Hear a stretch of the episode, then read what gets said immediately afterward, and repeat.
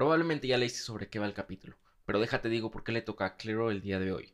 Salió la noticia a inicios de la semana pasada que su canción Sofía había entrado al Hot 100 de Billboard, y esta es la primera vez en su carrera que sucede esto, aunque dudo que sea la última. Entonces, a medida de celebración, le toca su capítulo.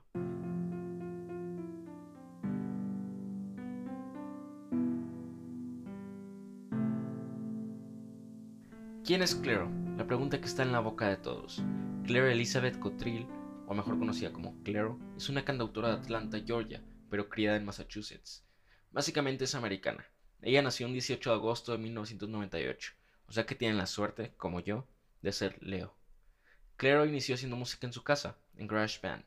Comenzó desde los 13 años, pero fue hasta 2017, a los 19, que un video de ella se hizo viral. Estoy hablando de la canción Pretty Girl. Una canción que ella describe hizo con los recursos que tenía a su alcance. Y sí, en realidad el éxito de esta canción no es por su elaborada estructura o su gran producción. Todo se debe al algoritmo de YouTube que hizo despegar esta canción. Su carrera siempre ha tenido controversia, porque su papá es un ejecutivo de marketing que ha trabajado en empresas como Coca-Cola, Converse y Starbucks. Muchos dudan de la autenticidad de ella, creyendo que es un producto creado con los conocimientos e influencias de su papá. Y aunque su papá sí ayudó presentándole a Claire al cofundador de The Fader, una revista dueña de una compañía discográfica, siempre ha sido ella quien ha tomado decisiones en cuanto a su música, su arte y su creatividad. Después de esto, ella siguió haciendo canciones con producción casera, como la canción Flaming Hot Cheetos. A partir de que firmó con The Fader Label, su carrera empezó a despegar. Lanzó su primer EP en 2018 llamado Diary of One, donde destaca la canción Forever. Esto le llevó de tour a abrir shows de Dua Lipa y festivales como Lollapalooza, al Corona Capital, y a colaborar con artistas como Cuco con la canción Drown y Walus con Are You Bored Yet, canción que ahorita es disco platino con más de 226 millones de streams en Spotify. El día de hoy vamos a hablar justo de la canción que acaba de entrar al top 100, Sofía.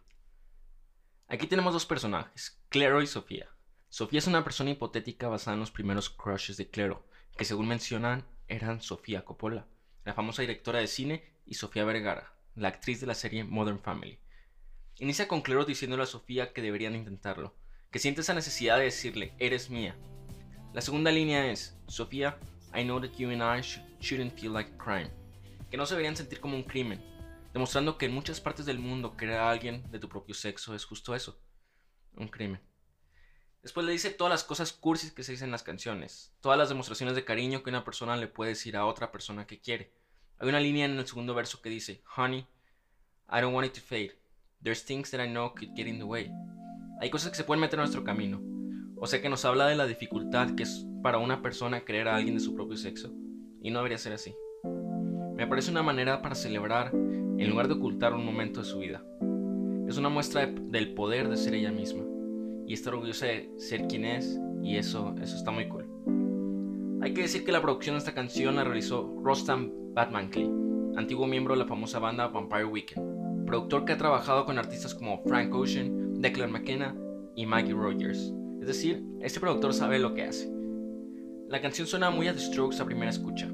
La canción empieza con una guitarra muy procesada, dando una progresión de acordes un poco peculiar, que se está repitiendo durante toda la canción. Luego entra una batería, para después entrar la voz. La batería suena muy electrónica, que le hace sentimiento de punch. Tiene un sintetizador arpegiando en el fondo y llega una parte de la canción donde se escucha una saturación del sonido que se vuelve muy interesante, porque normalmente se evita que suceda esto en la música, pero aquí este recurso es usado a propósito. Al final, siento la canción como una mezcla de géneros que le da una vibra muy actual y diferente. Los invito a escuchar esta canción para que quede más claro todo lo que hablamos. Y esto fue todo por hoy. Nos vemos el siguiente miércoles.